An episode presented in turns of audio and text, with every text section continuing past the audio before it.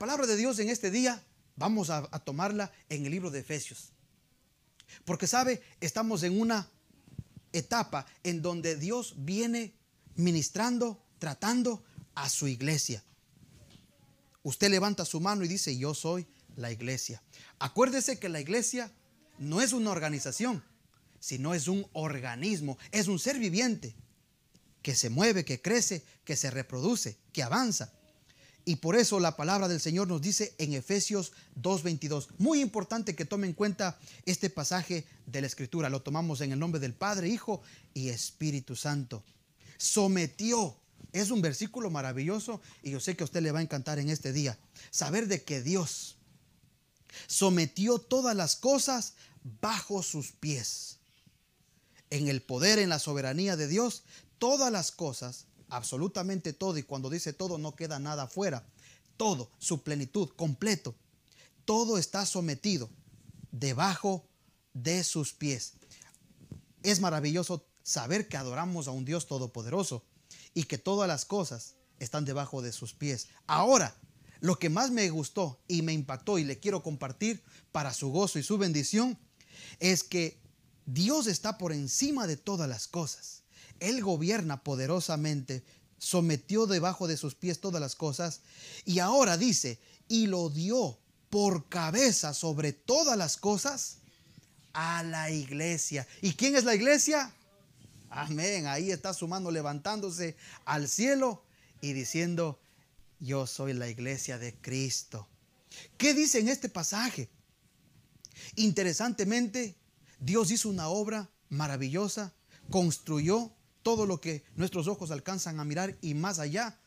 Pero ahora, cuando llegó el tiempo de la iglesia, cuando llegó el momento de levantar a un remanente, entonces a esa iglesia, a ese remanente, a esos hijos suyos, mire lo que dice la palabra.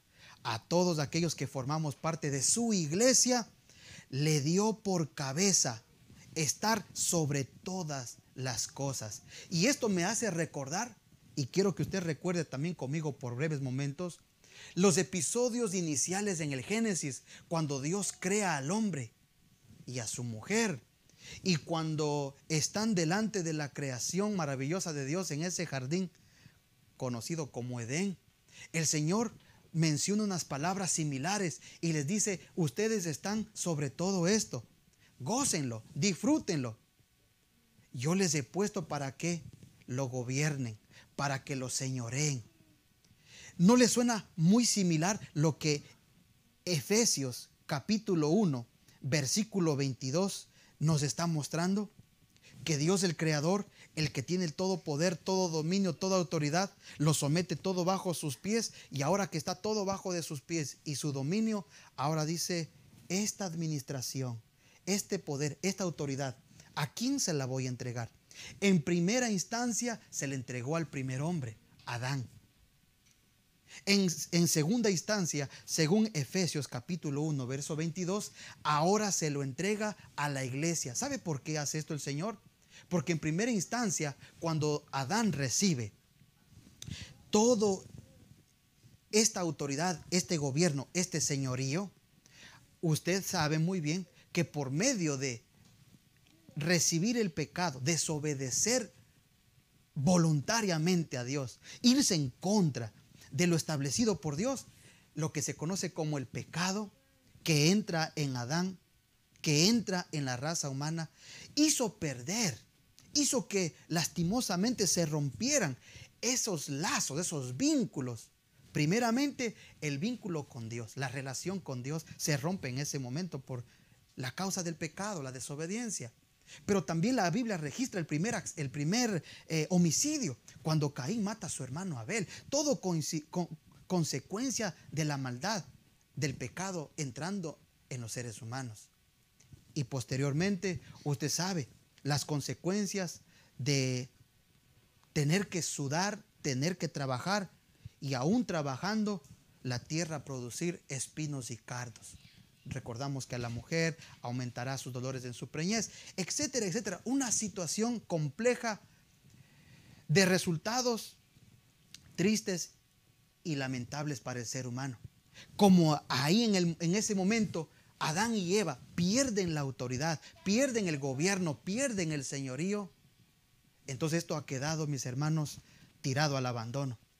Pero Dios, teniendo amor para con nosotros, según dice el libro de Juan capítulo 1 versículo 12, más a todos los que ahora le recibieron, a los que creen en su nombre, les dio potestad de ser hechos hijos de Dios.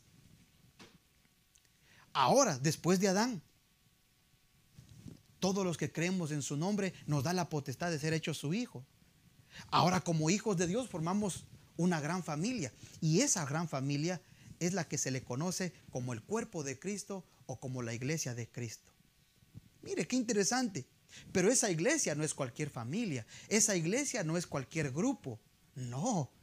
Ese grupo, número uno, tiene una identidad divina. Número dos, su Padre Celestial está trabajando constantemente para su beneficio, para su avance, para su multiplicación, su crecimiento, su fortaleza. Es más, en Cristo el Señor nos dijo una gran promesa, no les dejaré solos, iglesia, les enviaré al consolador, al otro consolador. Es menester, dijo Jesús, que yo me vaya para prepararles una morada, para preparar eh, ese gran evento que se llama arrebatamiento. Pero mientras tanto, no les dejaré solos, no estarán huérfanos, no estarán debiluchos. Al contrario, esperen ahí, porque descenderá del cielo el poder del Espíritu Santo, y me seréis testigos en Israel, en Jerusalén, en Judea, Samaria y hasta el fin de la tierra. Se da cuenta que todas estas promesas y que todas estas cosas Dios la entregó a su iglesia porque es un plan maravilloso. Así que hoy bien podemos hablar de los planes de la iglesia. Hemos hablado de que la iglesia, sus hijos, no estamos huérfanos. Estamos hablando de que no somos cualquier grupo ni cualquier familia, somos la familia más poderosa de la tierra. Yo estuve mencionando la semana pasada y si usted no se, eh, se perdió ese mensaje, puede acudir a las páginas de las redes sociales y encontrar ese mensaje poderoso en donde la palabra nos estaba diciendo que la iglesia no va a entrar en una hecatombe, en una destrucción, en un colapso, como los demás sistemas en el mundo hoy mismo están colapsando. La iglesia, hemos dicho de puntual y, y terminalmente, no colapsará porque es celestial, es divina, no pertenece aquí a la tierra, aunque estamos en la tierra, pero no somos de este mundo. Nuestro lugar, nuestra residencia es en los cielos. Somos ciudadanos celestiales. Diga gloria a Dios y postee, ponga, escriba ahí una alabanza para el Señor. Somos la familia de Dios, pero es una familia bendecida, una familia poderosa, una familia que tiene un destino, tiene un propósito y lógicamente, como dijimos hace dos semanas, tiene una identidad.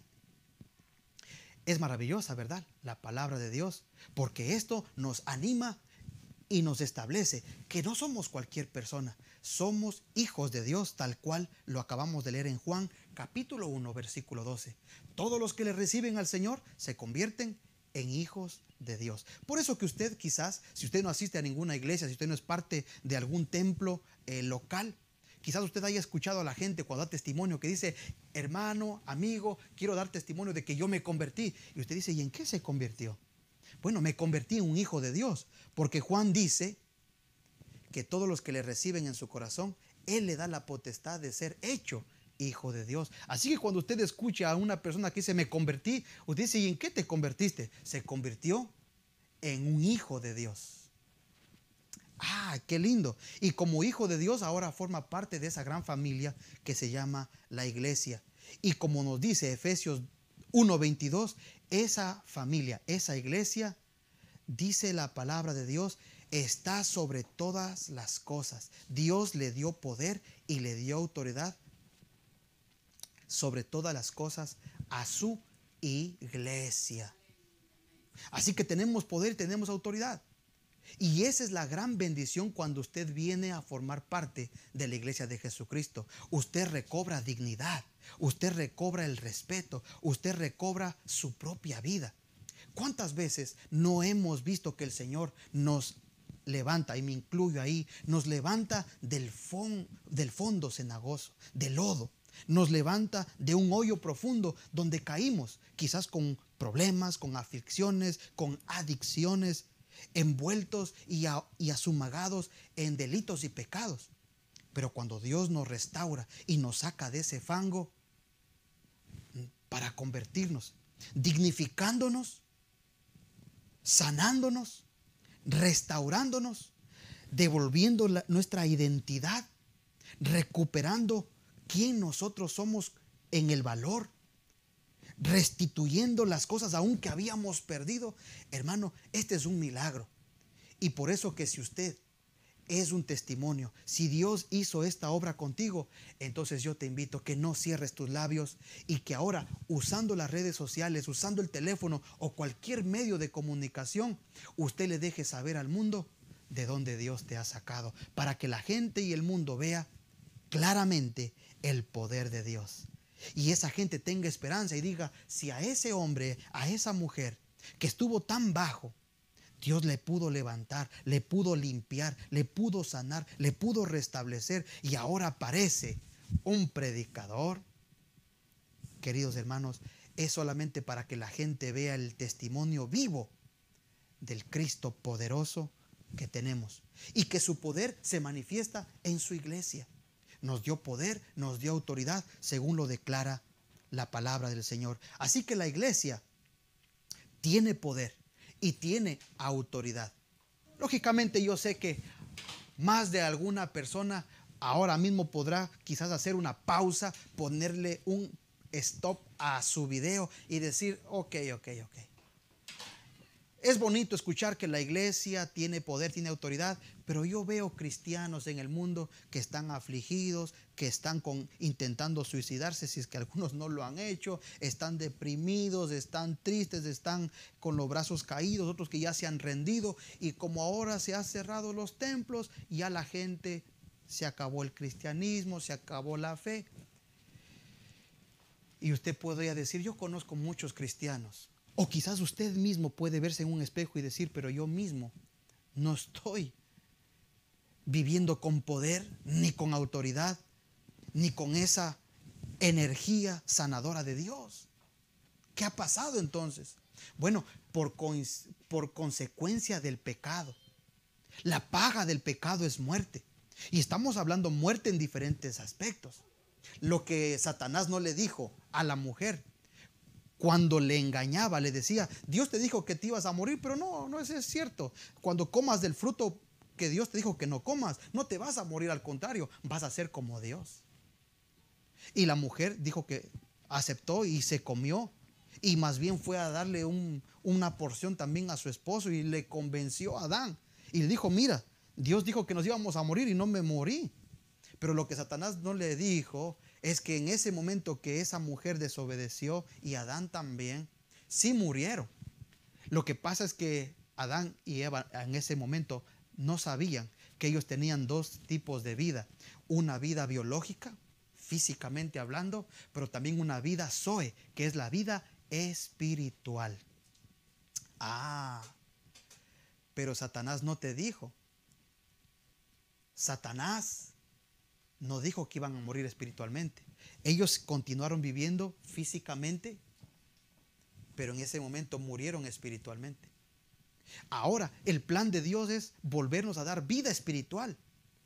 Por eso vino Cristo a morir por nosotros, para que Él muriendo, pagando por el pecado nuestro, ahora tengamos vida por medio de su sacrificio, de su cuerpo y su sangre. Y si usted acepta, recibe, como leíamos en Juan 1.12, entonces usted viene a ser hecho hijo de Dios por ese trabajo, esa obra maravillosa de Jesucristo. Y cuando pasa esto, entonces ahí se da el maravilloso efecto de que usted recupera el poder y la autoridad. Pero si usted permite, luego de todo esto, que el pecado vuelva a entrar a su vida, que el engaño, la mentira, la falsedad, o aún dice la palabra de Dios que pudiendo hacer el bien, si no lo haces, también se te cuenta como pecado.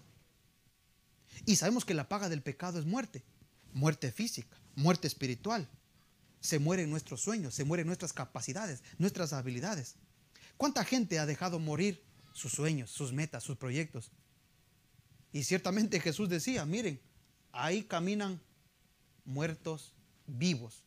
Muertos porque interiormente están muertos, emocionalmente están destruidos, sentimentalmente, socialmente, en, en, su propia vida no está floreciendo la vida de Dios. Entonces hay muerte.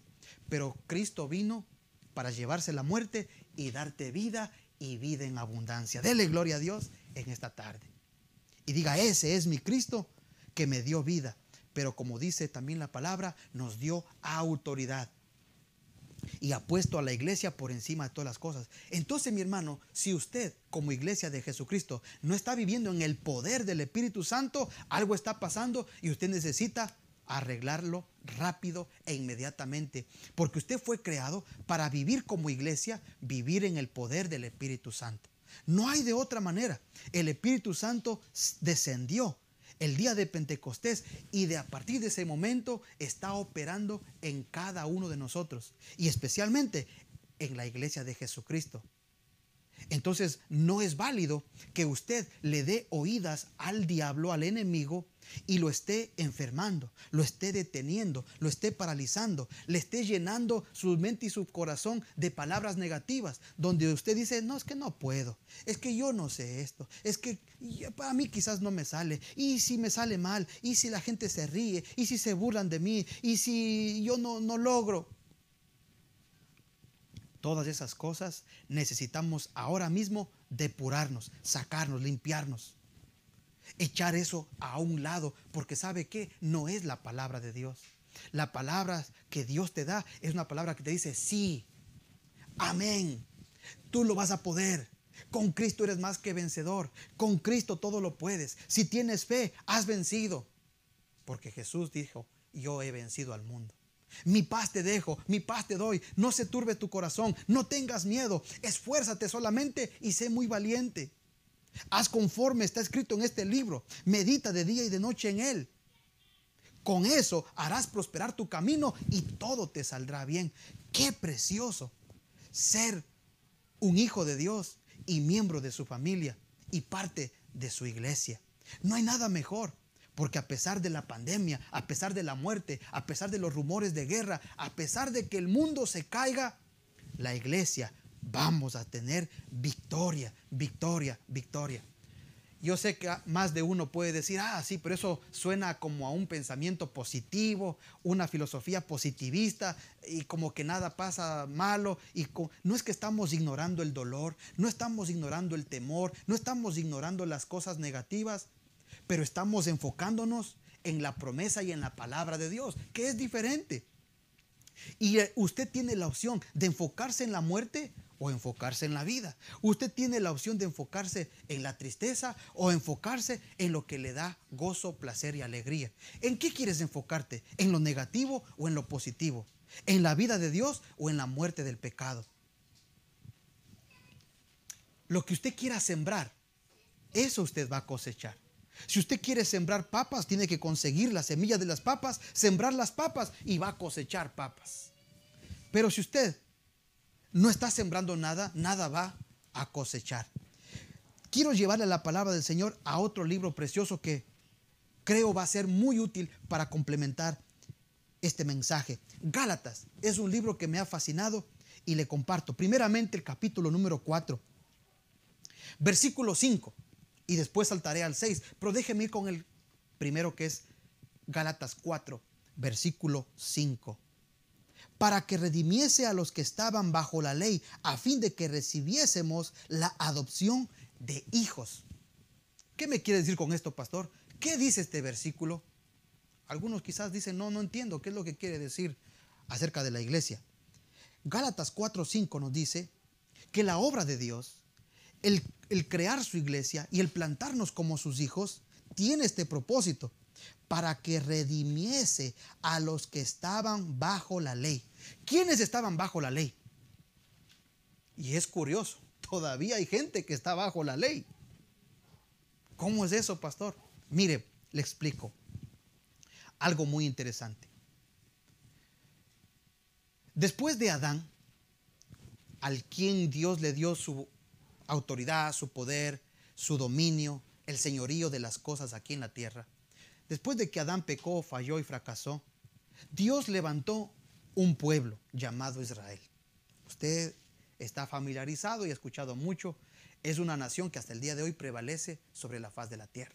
A pesar de que mucha gente ha intentado y hasta el día de hoy respiran eh, y atentan contra su estabilidad y permanencia terrestre, el pueblo y la nación de Israel fue un pueblo que después de Adán, Dios escoge. Primero usted vio, Dios escogió a una, a una familia. Después de esta familia, de Adán y Eva, ahora Dios mueve su voluntad a una nación, a un pueblo llamado Israel. Y vemos en la palabra del Señor que Dios igualmente a Israel lo escoge para que sea su representante de su poder, de sus milagros, de su misericordia y de todas las características hermosas de Dios en Israel son manifestadas. Pero ¿qué pasó? Usted tiene su Biblia y usted puede mirar históricamente y bíblicamente cómo Israel una y otra vez, una y otra vez reciben la paciencia, el amor y la misericordia de Dios. Paciencia, amor, misericordia. Paciencia, amor, misericordia, hasta que Dios empieza a tratar a su pueblo y empieza a ajustar cuentas, y empieza a ajustar cuentas, y empieza a mandar profetas, palabra de Dios para estimular al pueblo a un acercamiento. Y Dios le dice, acércate, oh Israel, purifícate, oh Israel, no te mezcles Israel con las otras eh, tribus, con las otras nacionalidades, mantente puro, mantente, eh, no, no adores los ídolos paganos, no te, no, no te confundas ni te mezcles con el paganismo de las otras ciudades, aunque te rodeen, tú mantente fiel y firme a tu Señor, una y otra vez. Pero sabe, Israel tuvo la oportunidad más gloriosa. Los profetas anunciaron, Israel, persevera, persevera, tu Salvador viene. Y aunque llegó, y nosotros sabemos que en Cristo se cumple esa promesa, el Salvador, el Mesías de Israel, llega. Pero tristemente Jesús tuvo que dar media vuelta, porque Él vino a lo suyo y los suyos no le recibieron. Se da cuenta, como decía Juan, pero más todos aquellos que le reciben, Dios les da la capacidad y la potestad de ser hechos hijos de Dios. Ahí se giró la tortilla. Ahí se dio vuelta la situación. Porque el pueblo escogido de Dios, pueblo, conocido y famoso como el pueblo de Israel, la nación de Israel, le dieron la espalda al Señor. No creyeron a su Mesías. Cristo vino, hizo su obra y ya más bien regresó a los cielos. Pero deja abierto un paréntesis. En ese paréntesis Jesús dice, bueno, los míos no me recibieron, pero ahora todos los que me quieran recibir, yo les voy a hacer hechos hijos de Dios. Y aquí quiero poner un punto muy claro. No es que la iglesia está reemplazando al pueblo de Israel. No es un reemplazo. Nosotros somos ahora un Israel pero espiritualmente. Eso no quiere decir que el Israel, el pueblo de Dios, ya quedó en el olvido o Dios los desechó. No. Simplemente que se ha abierto un paréntesis que se llama la gracia de Dios para que en este paréntesis todos aquellos que reciben y creen al Señor Jesucristo pueden añadirse. Como bien dice la palabra, podemos ser adoptados. Nosotros somos hijos de Dios, pero por adopción. Los judíos israelitas son hijos de Dios por elección. Dios los eligió a ellos como sus hijos y como su pueblo. Ahora nosotros, en este paréntesis de gracia, podemos también ser hijos de Dios y pertenecer a la nación de Israel espiritualmente porque Dios nos adoptó. Y esto lo dice la palabra del Señor.